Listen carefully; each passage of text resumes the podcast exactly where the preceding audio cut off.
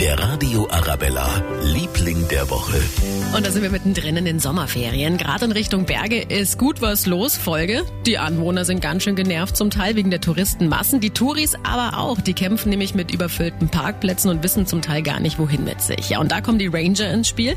Die gibt's in Bayerisch Zell. Die tun was gegen den Frust. Stefanie Hintermeier ist Leiterin der Touristinfo in Bayerisch Zell und selber Ranger. Was macht ihr denn genau? Letztendlich stehen wir genau an diesen Brennpunkten, nämlich Wanderausgangspunkten oder Wanderparkplätzen.